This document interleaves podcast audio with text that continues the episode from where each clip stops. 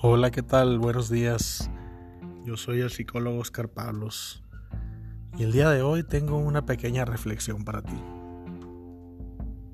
¿Cómo podríamos identificar la deshonestidad en alguien que por miedos inconscientes ha creado un disfraz, una máscara que se defiende del mundo exterior sin saber que la respuesta yace en su interior? Y se limita a crear muros en forma de sonrisas abusivas y evasivas, ¿cómo saber quién trae el puñal embellecido por etiquetas de estándares socialmente buenos y positivos para los demás?